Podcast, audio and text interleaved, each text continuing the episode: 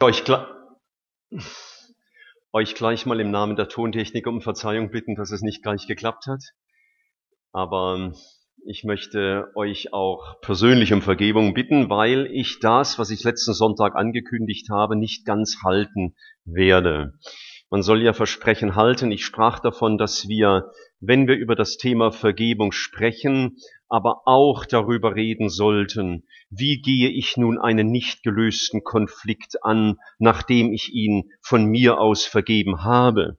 Aber es war mir einfach wichtig, wenn wir schon einmal an diesem Thema sind, dass wir es einigermaßen gründlich tun. Und deswegen werde ich über die Frage, wie kläre ich eine nicht geklärte Situation mit anderen, wenn sie nun mal angesprochen werden muss, wie kann es zu einer Versöhnung wirklich kommen von beiden Seiten? Das werde ich erst am 1. September bearbeiten. Das ist mein nächster regulärer Predigtermin hier. Also ich bitte euch, ähm, bis dahin noch zu üben. Vielleicht habt ihr die Predigt dann gar nicht mehr nötig, weil ihr schon wisst, wie man das macht dann fühlt ihr euch vielleicht hinterher bestärkt. Und ansonsten bitte ich euch ein bisschen Geduld zu haben und vielleicht noch das ein oder andere heute Morgen zu bedenken.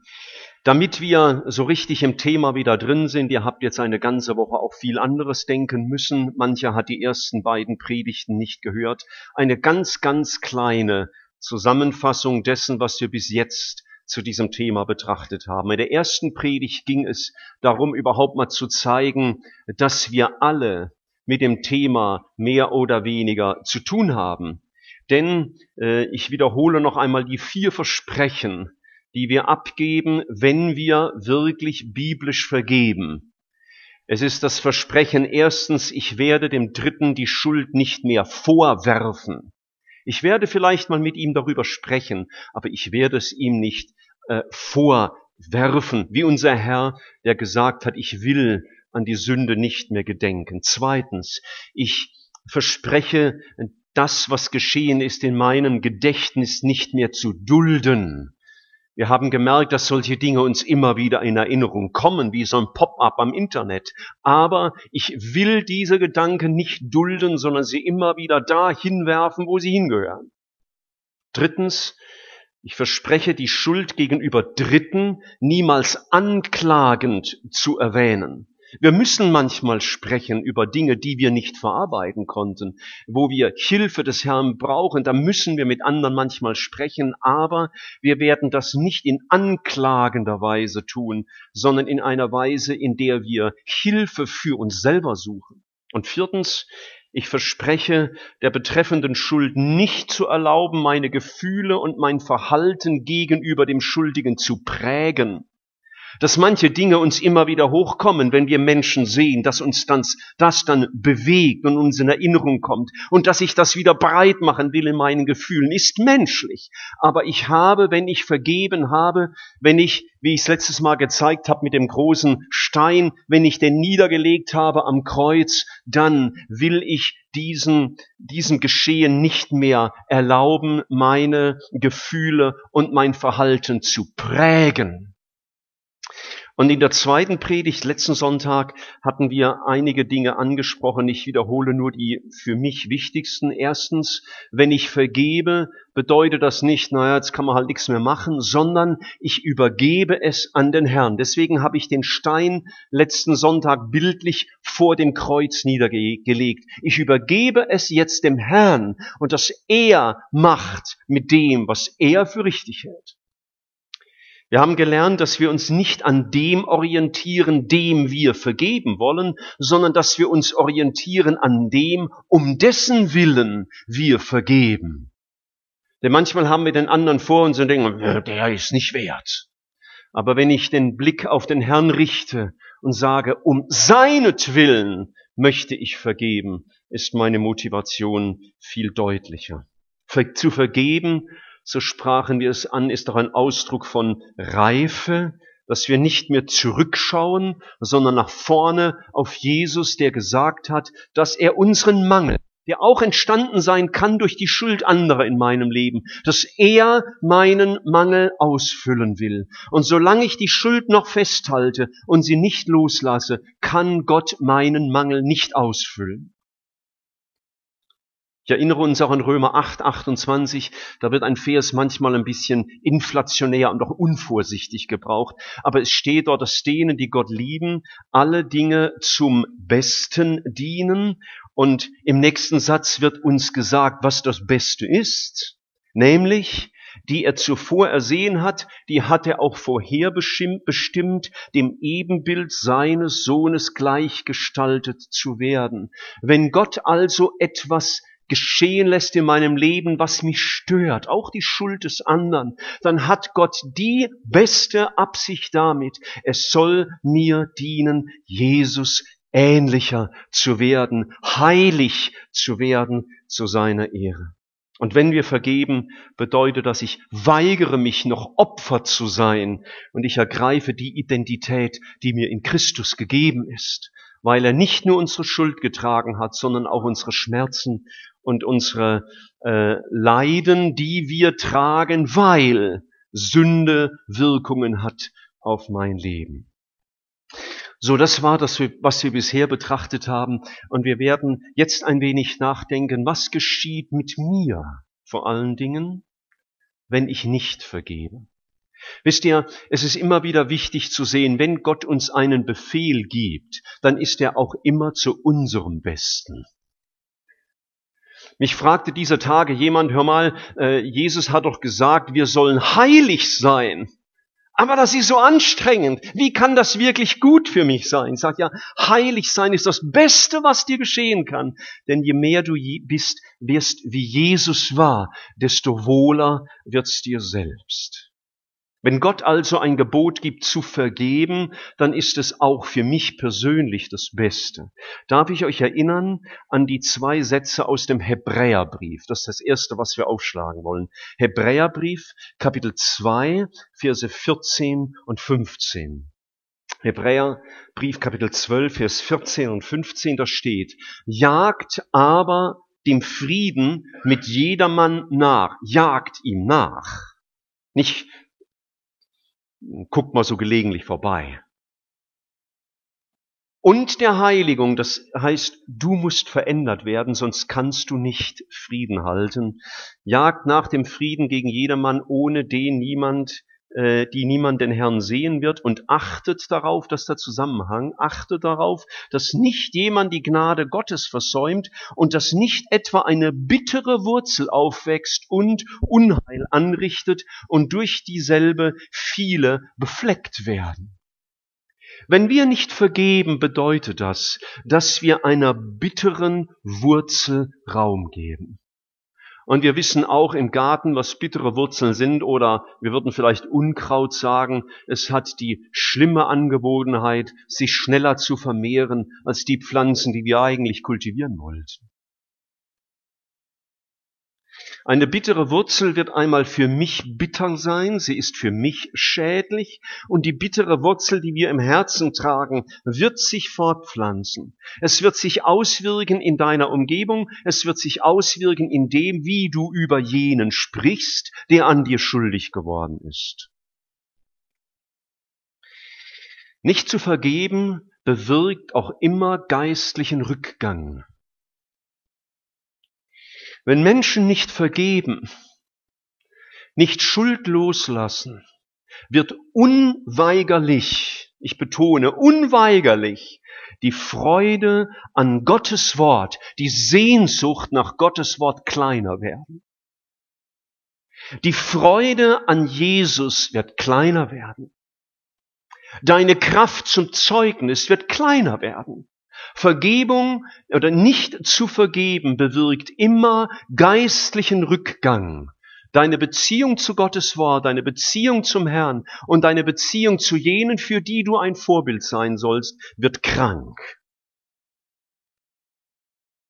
Nicht zu vergeben hat noch eine weitere ganz dramatische Auswirkung, ohne dass ich die heute Morgen näher auswalzen möchte. Jesus sagt äh, im Zusammenhang mit dem ähm, Vater unser, in dem wir ja beten, vergib uns unsere Schuld, wie auch wir vergeben unseren Schuldigern. Und da sagt er doch, wenn ihr den Menschen ihre Verfehlungen nicht vergebt, dann werde, wird euch der Vater im Himmel eure Verfehlungen auch nicht vergeben. Wenn wir nicht bereit sind, so zu vergeben, wie Jesus es meint, nicht wie ich meine, ich habe vergeben und reden wir nicht mehr drüber, verdrängen wir irgendwo. Nein, da wo wir nicht vergeben, wie Jesus will, dass wir vergeben, wird sein Friede von uns weichen. Sein Heiliger Geist wird betrübt und die Freude an der Vergebung und die Kraft, um Sünde zu überwinden in unserem Leben, wird schwach werden. Wir hindern auch unser geistliches Wachstum und unsere Reife als Mensch und unsere Reife als Christ. Denn Unkraut, diese bittere Wurzel, hat die Eigenschaft, und deswegen ist sie so gefährlich unter anderem, weil sie der Frucht, die wir erzeugen wollen, die Nahrung nimmt. Und wenn wir Bitterkeit in unserem Herzen zulassen, wird unser geistliches Wachstum gehindert. Und eine letzte Auswirkung, die ich erwähnen will, wenn wir nicht vergeben. Wir gefährden unsere Beziehungsfähigkeit. Wenn ich mich weigere, mit Menschen in Ordnung zu kommen, weil zwischen ihnen und mir irgendein Problem entstanden ist, vielleicht auch von ihrer Seite, wird mein Wachstum an Beziehungsfähigkeit gehindert. Gottes Segen kann nicht mit uns sein in unseren Beziehungen und wenn wir nicht bereit sind zu vergeben, wird das Auswirkungen haben auf deine Ehe, es wird Auswirkungen haben auf deine, dein Verhältnis zu deinen Kollegen, zu deinen Eltern, zu deinen Kindern, zu deinen Mitgeschwistern in der Gemeinde. Das wird Folgen haben. Es ist nicht einfach so, naja, ich habe halt da Mühe zu vergeben und bin nicht bereit zu vergeben und verdräng das irgendwie, sondern das hat sehr dramatische Auswirkungen für mich, der ich der Betroffene bin. In der Seelsorge haben wir es oft mit Menschen zu, die irgendwo krank sind in ihrem geistlichen Leben. Irgendwas bringen sie hervor. Das macht mir zu schaffen. Aber vielleicht macht Gott, macht Gott was ganz anderes zu schaffen und steckt hinter dem Problem etwas ganz anderes. Vielleicht ist es bei dir so, dass bei dir bittere Wurzeln im Herzen sind, dass du keine guten Früchte bringst, sondern bedenkliche. Vielleicht stellst du bei dir fest, mein geistliches Leben geht zurück, meine Sehnsucht nach Gottes Wort ist nicht mehr da. Meine Freude an Jesus ist geschwunden und ein lebendiges Zeugnis bin ich schon lang nicht mehr. Vielleicht merkst du auch in deinem Leben, wenn ich ehrlich bin, dann ist der Friede Gottes nicht mehr in meinem Leben wirksam. Vielleicht merkst du auch, wenn du ehrlich bist, ich wachse geistlich gar nicht mehr. Und wenn du ehrlich bist und dich herumschaust, wie die Beziehungen zwischen dir und anderen sind, dann würde Gott dir vielleicht zeigen, dass es da sehr krank ist wegen dir. Und die Ursache kann sehr wohl, muss nicht alleine, aber kann sehr wohl sein, weil wir nicht vergeben, wie Jesus will, dass wir vergeben. Nicht zu vergeben ist eine dramatische Geschichte. Das ist Gift und Gift ist, hat nicht nur die Eigenschaft, dass es schlecht schmeckt, manchmal merkt man es gar nicht, wenn man es nimmt, aber Gift hat immer eine schädliche Wirkung. Und deswegen ist mir das so wichtig, Geschwister. Und ich lebe auch lang genug unter Christen und weiß, wie viel Not Christen haben mit dem Vergeben. Vielleicht haben die Christen manchmal noch mehr Mühe mit dem Vergeben, weil sie besser wissen, was richtig wäre und dem anderen das besser vorhalten können. Wir als Christen haben große Mühe zu vergeben zu vergeben, wie Jesus will, dass wir vergeben. Und deswegen ist wichtig, dass wir darüber nachdenken. Und ich will es nochmal betonen, viel geistliche Krankheit hat damit zu tun, dass wir nicht vergeben, wie Jesus vergibt. Kurt Scherer in seinem wertvollen Buch Vergebung, das zentrale Problem, gibt's leider nur noch bei Amazon. Äh, Kurt Scherer war der Leiter der Seelsorgeabteilung vom Evangeliumsrundfunk er hat einmal geschrieben, der Mensch, der nicht vergeben will, verbirgt das Geschehene unbegreiflicherweise vor sich selbst. Er macht dies bewusst vergessen, weil er weiß, dass eine solche Haltung nicht in Ordnung ist. Man verdrängt das Unangenehme und versteckt es in seinem Inneren. Wisst ihr, das mir schon ganz oft begegnet, dass Christen so nach außen hin tun, als ob, und dass ganz viel Heuchelei da ist über den Zustand des eigenen Herzens, gerade auch in dem Thema Vergebung. Ich weiß das von mir. Man will das manchmal nicht wahrhaben. Man will es nicht glauben, dass man Mühe hat mit dem Vergeben und dass da bittere Wurzeln sind. Man predigt das anderen und denkt, ja, ich habe da ja kein Problem damit. Und dann holt einem der Geist Gottes ein und muss sagen, mein Lieber, hier müssen wir mal reden. Ihr müsst nicht denken, ich habe das schon mal gesagt, ich predige euch das, weil ich das so super drauf habe. Nein, weil ich es selber nötig habe. Nicht zu vergeben, wie Jesus will, dass wir vergeben. Das ist immer der Maßstab. Und da bitte ich dich, mach es dir nicht leicht, sondern nimm dir den Skript nachher mit und, und hör dir vielleicht die CDs nochmal an von den letzten Predigten und stell dich diesem Thema, weil hier vielleicht Not in deinem Herzen ist, die seit Jahrzehnten verhärtet ist. Und das ist tragisch. Neulich fragte mich jemand, Michael, wann muss ich denn vergeben? Nicht, er hat nicht gefragt, wie oft, sondern wann? Wann ist der Moment da?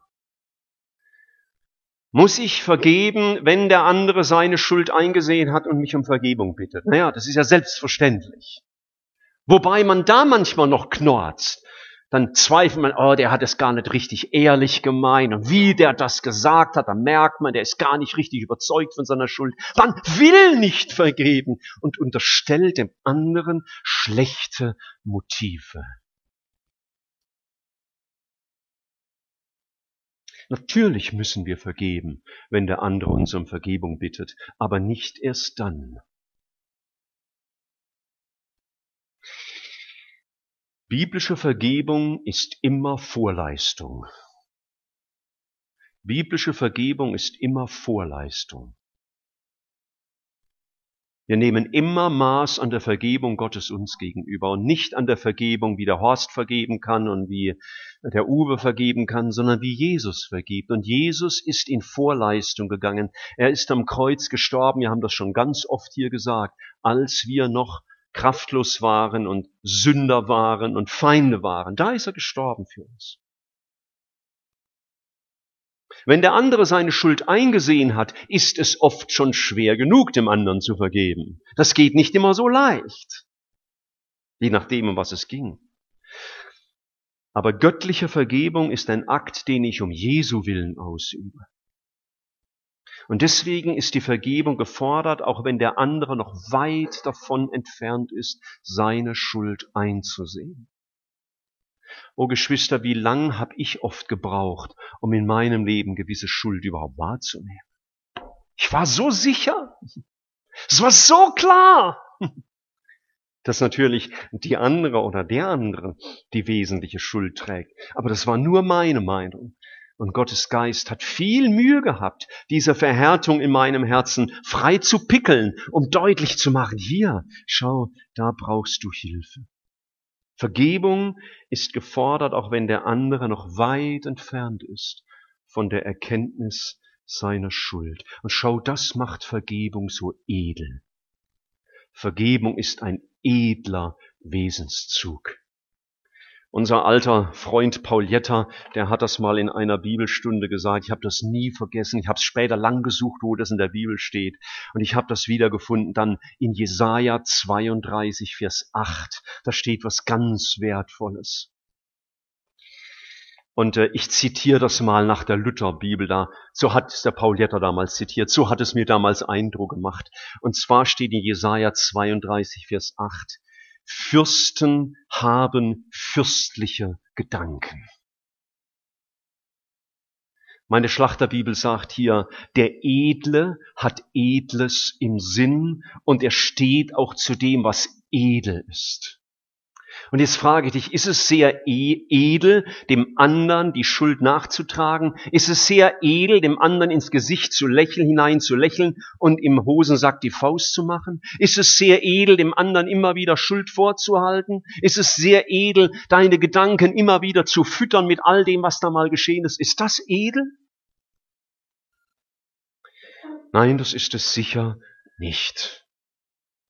In den Sprüchen wird uns gesagt, und das sind ja ganz wertvolle Weisheiten, Sprüche 19, Vers 11 zum Beispiel, Sprüche 19, Vers 11.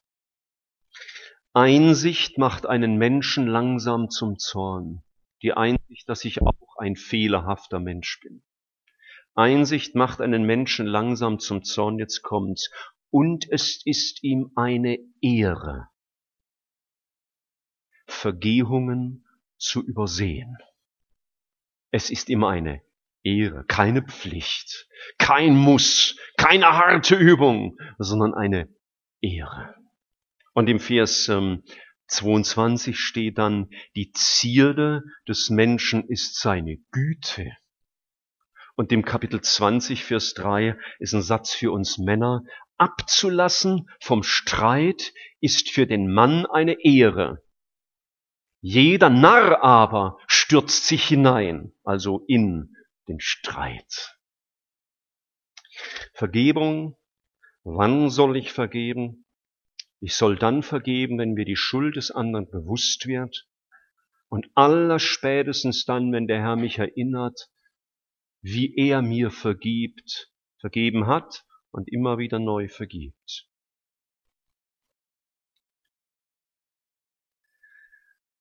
Jetzt sagst du vielleicht, aber wie mache ich das ganz, ganz praktisch?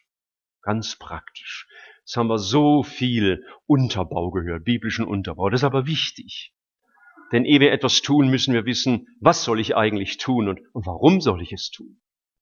Ich möchte uns einige Dinge sagen, die wichtig sind, wenn wir vergeben sollen, wie das ganz praktisch wird. Das Erste, was ich dir sagen möchte, erinnere dich an die gewaltigen, an die gewaltige Tatsache der Vergebung Gottes. Meine Schuld Gott gegenüber ist immer größer als deine Schuld mir gegenüber. Ich habe mit diesem Satz, das ist ein guter Satz, aber ich habe damit sehr viel Mühe. Denn die Schuld des anderen kommt mir immer größer vor wie meine eigene Schuld. Fast immer, fast immer. Aber die Schuld des anderen mir gegenüber ist immer wesentlich kleiner als meine Schuld Gott gegenüber. Paulus sagt uns in Epheser 4, wir haben das letzten Sonntag schon äh, mal aufgeschlagen gehabt, er sagt in Epheser 4, Vers 32, Seid aber gegeneinander freundlich und barmherzig und vergebt einander, gleich wie auch Gott euch vergeben hat in Christus. Erinnere dich an die großartige Tatsache der Vergebung. Mach ein Studium über die Gnade Gottes, dann wirst du dich schämen, wie sehr du zögerst zu vergeben. Ein zweiter Hinweis, erinnere dich daran, dass Vergebung keine Option ist, also nicht eine Möglichkeit.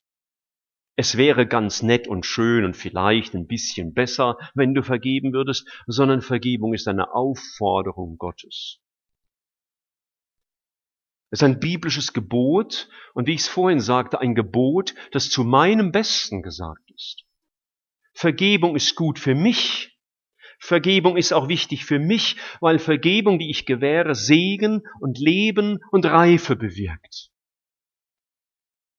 Und außerdem gibt Gott uns zu jedem Gebot, das wir befolgen wollen, immer die Kraft. Aber immer erst dann, wenn ich befolgen will. Wenn du wartest, bis du dich stark fühlst zu vergeben, wartest du bis zur Entrückung. Und was dann aus dir wird, das will ich nicht beurteilen. Du wirst dann die Kraft empfangen, wenn du sie geben willst. Schau, da freut sich einer schon mit. Der Jonas freut sich ganz doll mit über die Vergebung Gottes. So, und dann wird's praktisch. Sprich das, was geschehen ist, vor Gott im Gebet aus. Auch die Gefühle, die du hast, ob sie nun geistlich sind oder allzu menschlich oder gar sündig, sprich sie aus. Herr, das ist meine Reaktion. Sprich deine Bitterkeiten aus.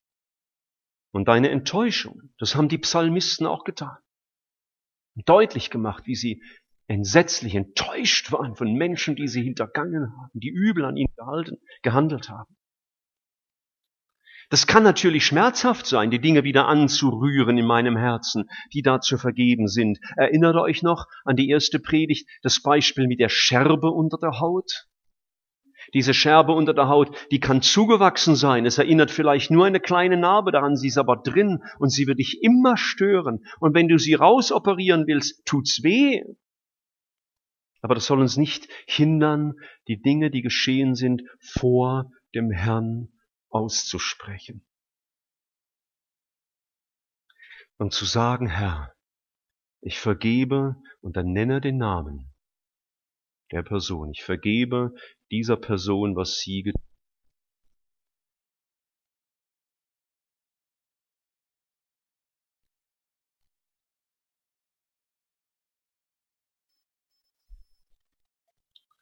Entschuldigung, ja. Noch einmal, Vergebung bedeutet, dass du aussprichst, Herr, ich vergebe der Person XY das, was sie getan hat. Das spreche ich jetzt vor dir aus. Herr, ich lege es jetzt ab an deinem Kreuz und da soll es bleiben. Das kann vielleicht einen Kampf auslösen. Ich las neulich von einer Person, die wollte das tun und als sie sagen wollte, ich vergebe, dann kam sie nur bis zum V. Und sie konnte den Rest des Wortes nicht aussprechen, eine ganze Zeit. Jesus hat nicht gesagt, dass alles, was er uns befiehlt, uns immer leicht fällt. Aber tu es und sprich die Dinge deutlich aus beim Namen und nenn die Person und nenn das Geschehen und nenne deine Gefühle und bringe sie zu Jesus. Bitte ihn um Vergebung, auch für deine schlechten Reaktionen in deinem Herzen. Für deine Bitterkeit, für deine Zorn, für deine Wut, für deine Arroganz. Bekenne es. Du bist nicht alleine schuld.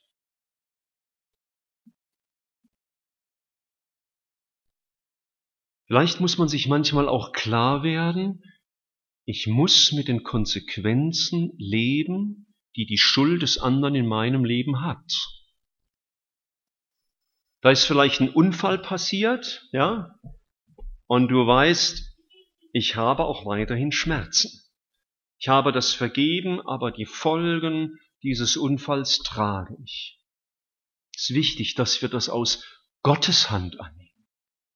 Es geschieht nichts in unserem Leben, was er nicht zugelassen hat. Und der Teufel hat immer böse Absichten, nämlich die Absicht, dass du bitter wirst und dem anderen das vorwirfst und dass du dich trennst von ihm. Aber Gott hat immer gute Absichten. Und wenn die Folgen der Schuld auch nicht aus dem Leben genommen werden können durch Vergebung, weil sie dauerhaft sind, so ist wichtig, dass wir das annehmen und sagen, Herr, ich will das annehmen aus deiner Hand, dass das geschehen ist und dass ich damit werde leben müssen.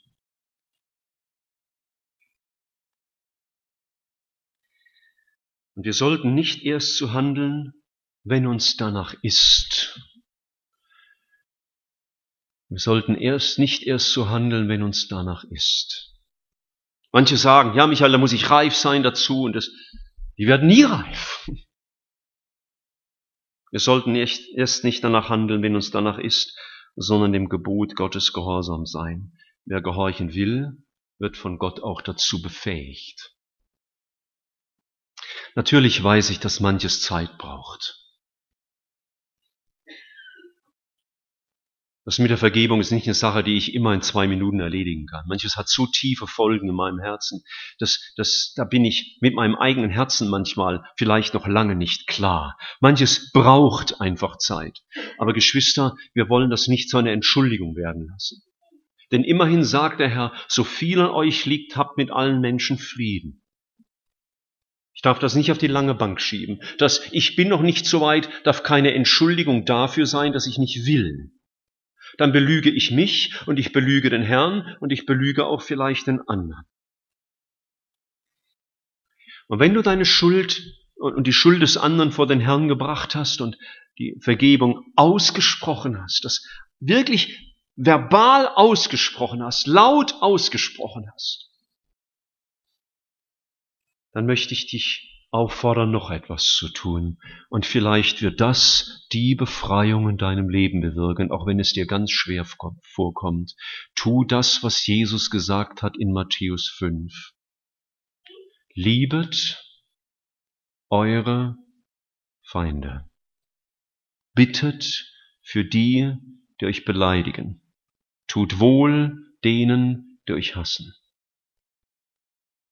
Segnet und flucht nicht.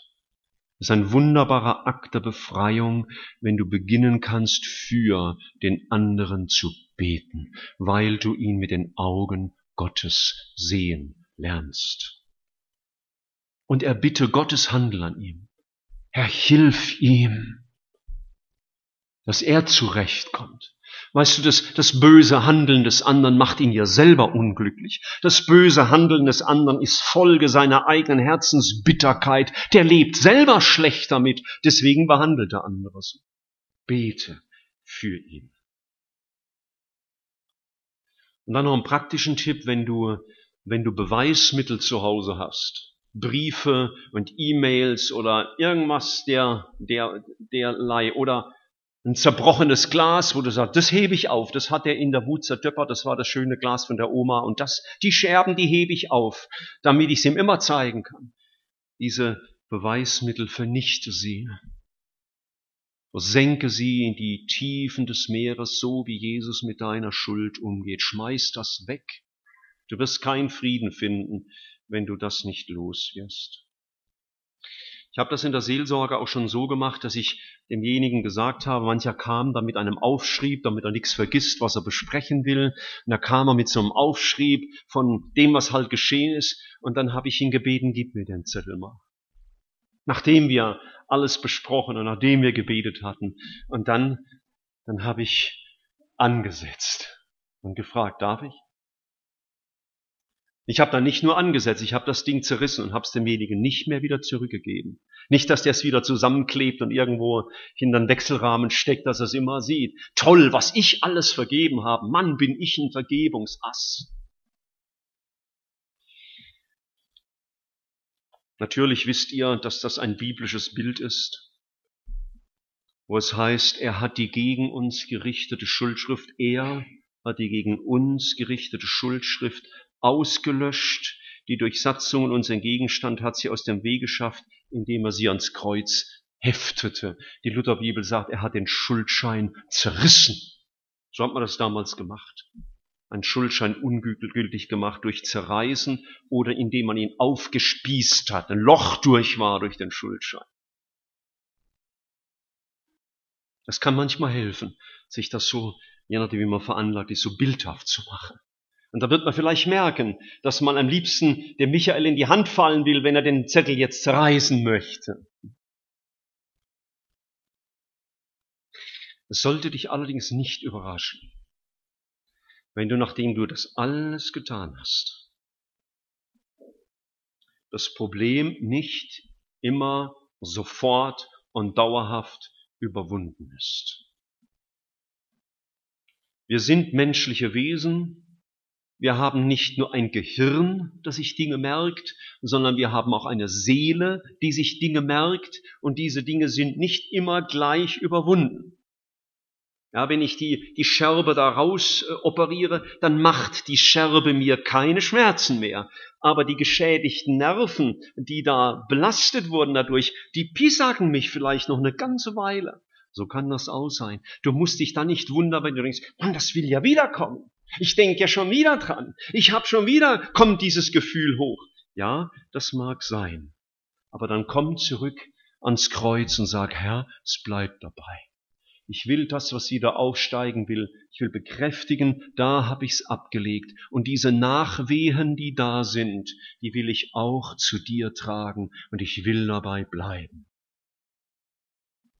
Geistliche Reife ist nicht eine Sache von Minuten. Und was dich zehn Jahre geplagt hat, ist vielleicht auch nicht in zehn Minuten aus deinem Leben geschafft. Aber ich sage noch einmal, pass auf, dass du keine Entschuldigung draus machst, dass du diese Bitterkeit weiter nährst, weil du sagst, na, es braucht halt alles seine Zeit. Vergeben heißt nicht vergessen. Du musst nicht denken, wenn ich vergeben habe, dann denke ich nie wieder dran. Nein, das ist nicht so.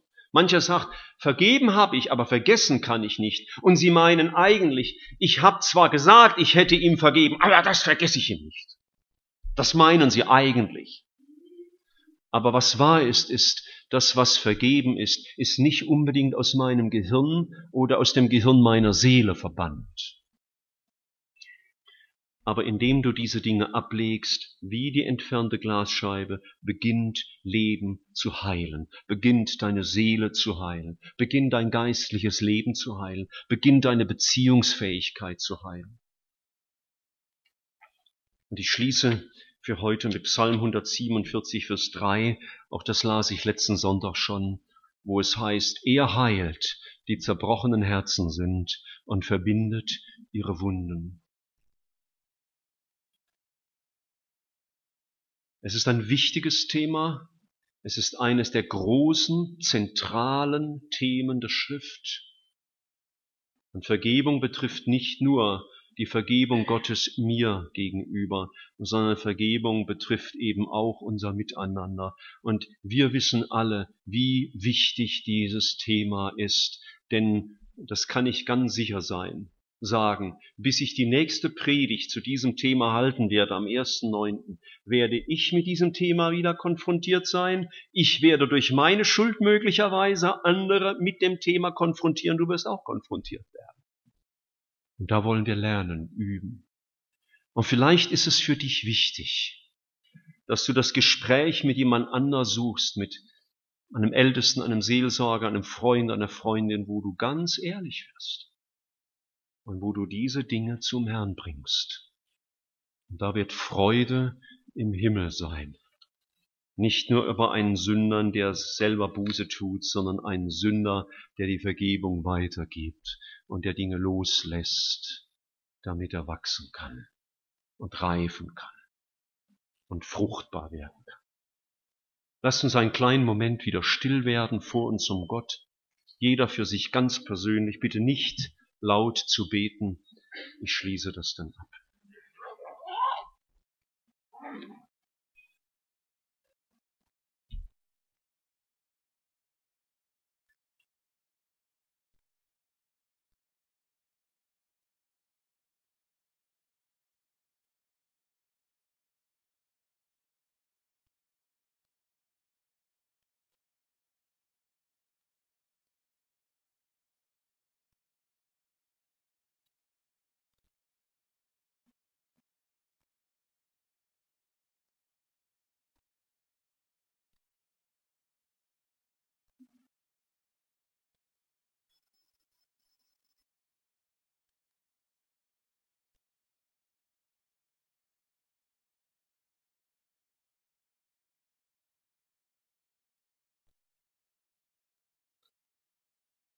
Himmlischer Vater, wir beten dich an dafür, dass du uns in Christus Vergebung geschenkt hast und zugesprochen hast, als wir noch deine Feinde waren, als wir noch schwach waren, als wir Sünder waren.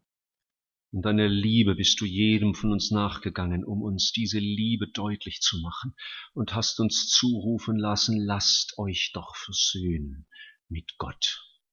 Du hattest dich mit uns versöhnt und dann hast du unser Herz gesucht. Mit wie viel Liebe, mit wie viel Geduld, das können wir gar nicht erfassen. Und bei manchem von uns hast du Jahrzehnte Arbeit verwendet, bis er endlich diese Versöhnung angenommen hat. Wir haben eben Abendmahl gefeiert, wir haben gestaunt über deine Liebe. Und Herr, wie beschämend ist es, dass wir dann manchmal so viel Mühe damit haben, dem anderen seine Schuld an uns zu vergeben.